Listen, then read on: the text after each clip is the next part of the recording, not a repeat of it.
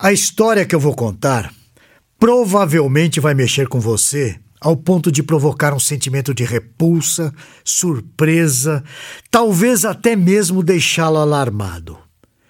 Eu já quero avisar de antemão que esse post não é recomendado para pessoas de pouca idade ou pessoas que sejam mais sensíveis. Talvez você até se reconheça nessa história, que é cruel, mas também é verdadeira. E digo mais: ela é bem mais comum do que se imagina. Se você se sentir de alguma forma identificado com esse caso que eu vou trazer aqui, saiba que o seu problema tem solução. Nem tudo está perdido. O texto que eu vou ler agora, que trata desse assunto que tem arruinado a vida de tantas pessoas, foi escrito por alguém que vem trabalhando já há alguns anos com muito sucesso nessa área. Ele vem auxiliando na restauração de vidas, famílias e até ministérios de pessoas viciadas em pornografia. O autor é pastor da Igreja Jardim de Oração e líder do Ministério Vida Pura, que atua desde 2016 socorrendo cristãos viciados em pornografia através do processo de renovação da mente. Ele é casado com Flávia e é pai da Helena. Eu estou falando do Felipe Benton e o tema que ele aborda hoje no Telmídia Blog tem como título Degradação Sexual um processo em espiral.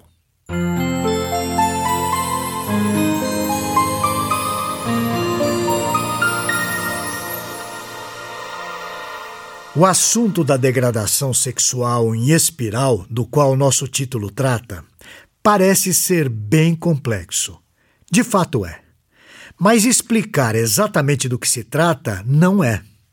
O que eu vou contar para você aqui, em poucas palavras, revela uma realidade alarmante dos fatos. Eu já vou adiantando que não será nada fácil assimilar tudo sem sentir uma certa repulsa, sem sentir um certo espanto e até mesmo um certo grau de nojo. Mas a verdade precisa ser revelada para que vidas possam encontrar um caminho de esperança em meio ao mar de lama que se encontram.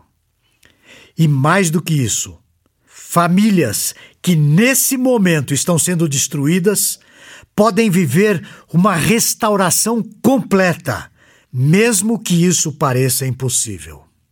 O termo inspiração da degradação foi citado pelo pastor Steve Kelleher em seu livro No Altar da Idolatria Sexual, para explicar um fenômeno que acontece com aqueles que estão envolvidos com o vício em pornografia e masturbação. Basicamente, nada mais é do que a aplicação do texto do Salmo 42, versículo 7, onde um abismo chama outro abismo. Em se tratando de pecado sexual, como todo pecado sexual, ele é insaciável. Não existem limites para aqueles que estão sendo controlados por essa degradação sexual. Sendo assim, aquilo que ontem era abominável passa a ser desejado. E então, quando a pessoa menos espera, ela se vê praticando justamente aquilo que abominava. Eu vou dar um exemplo. Um homem teve o seu primeiro contato com a pornografia aos 12 anos de idade, isso lá na década de 90. Hoje, a média mundial para esse primeiro contato é com sete anos. Mas esse adolescente, então, tem o seu primeiro contato com o mundo da pornografia assistindo uma cena de sexo no meio de um filme. A partir daí, ele passou a procurar novas maneiras de consumir cada vez mais esse tipo de conteúdo ele vai em busca de revistas de mulheres nuas. Aos 16, ele começou a consumir os vídeos pela internet, isso em alta definição. Não demorou muito e ele teve a sua primeira relação sexual. Quando esse homem completou 25 anos de idade, ele já estava consumindo todo tipo de pornografia hardcore e fazendo sexo com várias mulheres diferentes em uma mesma semana. Detalhe importante: esse homem que eu estou falando nasceu em um lar cristão e sempre frequentou a igreja com seus pais. Com mais ou menos 14 anos de idade, começou a tocar no grupo de louvor. Aos 28, ele se casou. Ele acreditava que se ele se casasse, conseguiria se ver livre da pornografia. Mas não foi isso que aconteceu. Pelo contrário, o sexo no casamento não o satisfazia. E poucos meses depois, ele tomou coragem para sair pela primeira vez com uma garota de programa. Bem, depois que ele fez isso pela primeira vez, ficou mais fácil. As outras escapadas se tornaram naturais, comuns. Agora, ele já não era mais somente um viciado em pornografia. Ele era também um adúltero. Ah, quase eu me esqueço de dizer que ele continuava tocando no grupo de louvor e de vez em quando até pregando em alguns cultos. Ele era tão presente nos trabalhos da igreja que o seu nome já estava sendo cogitado para ser indicado como o próximo seminarista, um futuro pastor. Como ele nunca conseguia a plena satisfação sexual, ele começou então a planejar ver a sua esposa tendo relações sexuais com outros homens. A partir daí, começou um jogo de manipulação para obrigá-la a participar dessa fantasia. Ele passou meses fazendo chantagem emocional para que a sua esposa cedesse a essa sua perversidade. Ele dizia que somente isso poderia fazê-lo amá-la e desejá-la ainda mais. Ela sentia-se abandonada desde o início do casamento. Está percebendo? Essa é uma história real. Esse homem viu pornografia pela primeira vez aos 12 anos de idade. Aos 30, forçou a sua esposa a fazer sexo com outro homem na sua frente. O que leva um homem a desejar tamanha perversidade?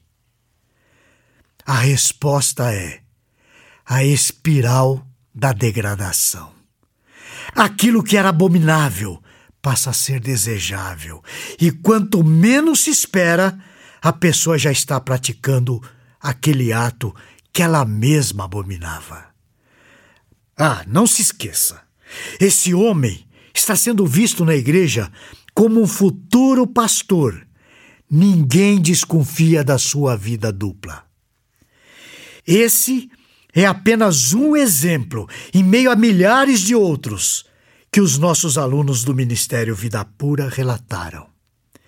Como eu disse antes, não existem limites. E para piorar ainda mais o quadro, eu usei o exemplo de um homem que teve seu primeiro contato com a pornografia lá na década de 90. Hoje, as nossas crianças têm o primeiro contato com a pornografia, em média, aos sete anos de idade. E esse primeiro contato acontece no mais alto nível de qualidade de imagem e de velocidade. O que isso significa? Significa que cada vez mais cedo o homem ou a mulher entram na espiral da degradação uma degradação sexual, com desejos cada vez mais perversos, e isso dentro das nossas igrejas, até mesmo entre muitos líderes. Espiritualmente falando, o homem nessa espiral da degradação segue uma sequência de passos conforme nós vemos relatados lá em Romanos capítulo 1, nos versículos de 21 a 32. Em primeiro lugar, o homem deixa de glorificar a Deus. Porquanto, tendo conhecimento de Deus, não o glorificaram como Deus, nem lhe deram graças. Romanos 1, início do versículo 21. Aqui está o ponto-chave no processo de restauração dos nossos alunos. Ao deixar de glorificar a Deus, o homem ou a mulher se tornam idólatras de si mesmos e dos seus próprios desejos. O que eu estou dizendo é que todo pecado sexual é fruto da idolatria do coração. O segundo passo é perder o espírito de gratidão. Antes, tornaram-se nulos em seus próprios raciocínios. Essa é a continuação do versículo 21 de Romanos, capítulo 1. Perder o espírito de gratidão é perder a maior alegria que todo cristão deveria sentir a alegria da salvação. Assim, os olhos se tornam carnais e já não contemplam nada que é espiritual. O terceiro passo são os pensamentos fúteis e o coração obscurecido. Vejamos, obscurecendo-lhes o coração insensato. Esse é o final do versículo 21 de Romanos 1. Ou seja, aqui fala sobre a infantilização do comportamento e a obscuridade do coração em relação à palavra de Deus. Daqui a pouco eu vou falar mais sobre essa infantilização do comportamento. Mas eu quero ir agora ao quarto passo. Esse quarto passo, então, é o de se tornar insano em seus pensamentos. Vamos ver. Inculcando-se por sábios, tornaram-se loucos. Romanos 1, versículo 22. Nesse estado de loucura, é quando a palavra de Deus perde todo sentido e o homem ou a mulher passam a viver segundo as ideologias desse mundo e segundo os seus próprios desejos carnais, acreditando ainda assim serem verdadeiros cristãos. Nesse estágio, tanto o homem quanto a mulher estão vivendo o mais profundo engano e cometendo atos pecaminosos perversos. Resta, portanto, o quinto passo onde o próprio Deus entrega a pessoa aos seus próprios desejos imorais. Isso está registrado em alguns versículos de Romanos capítulo 1. Vamos ver. No capítulo 24.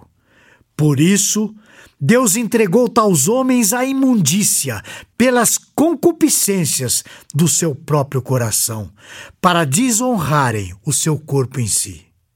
Versículo 26. Por causa disso, os entregou Deus a paixões infames, porque até as mulheres mudaram o modo natural de suas relações íntimas por outro, contrário à natureza. Versículo 28. E por haverem desprezado o conhecimento de Deus, o próprio Deus os entregou a uma disposição mental reprovável para praticarem coisas inconvenientes. Aqui é como se a oração modelo do Pai Nosso fosse invertida. Ao invés de ser feita a vontade do Pai, começa então a ser feita a vontade do homem entregue a si mesmo. Nada pode ser mais devastador. É exatamente por isso que nós lemos ou ouvimos as notícias dos mais variados escândalos sexuais, até mesmo dentro das nossas igrejas. Tudo isso tem uma explicação neurocientífica também. O neurocirurgião norte-americano Dr. Donald Hilton descobriu a associação da hiperfrontalidade com os consumidores de pornografia. A hipofrontalidade é a redução do córtex frontal. E isso acontece em decorrência de um acidente grave de carro, uma batida muito forte na cabeça, um derrame ou até mesmo um AVC. O Dr. Hilton descobriu que os consumidores de pornografia também têm seu córtex frontal diminuído por causa do excesso de estímulos visuais. A hipofrontalidade causa impulsividade, As pessoas se dedicam a atividades sem pensar, sem medir as consequências dos seus atos. A hipofrontalidade causa compulsividade. A pessoa se torna escrava de certos hábitos e comportamentos, como o consumo da pornografia e masturbação.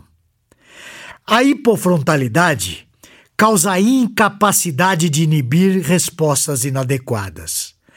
Aqui temos a resposta de como uma pessoa pode abusar sexualmente de um bebê de um ano de idade, pois a hipofrontalidade causa a perda do chamado freio moral, onde já não há mais padrão do certo ou errado. A hipofrontalidade causa ainda outros danos.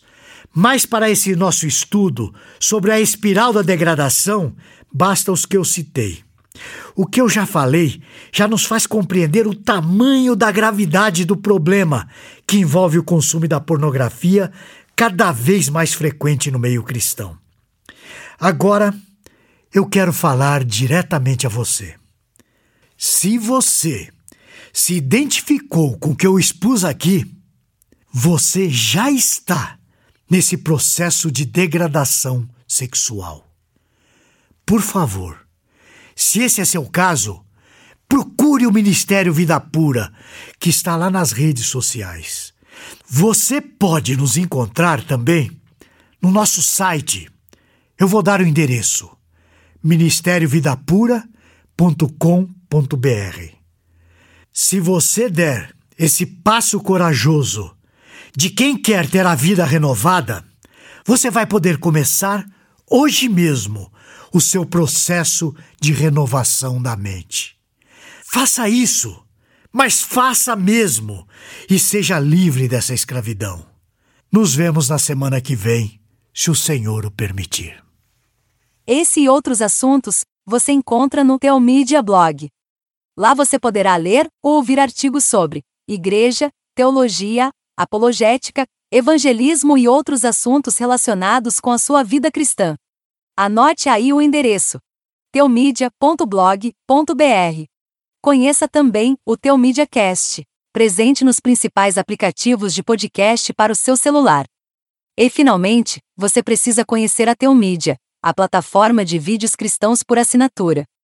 E agora com uma novidade: você pode fazer a sua assinatura de graça. É isso mesmo, basta digitar teomedia.com. E lembre-se, Teomídia, conteúdo cristão para o seu crescimento espiritual. Você assiste, quando quiser, onde quiser,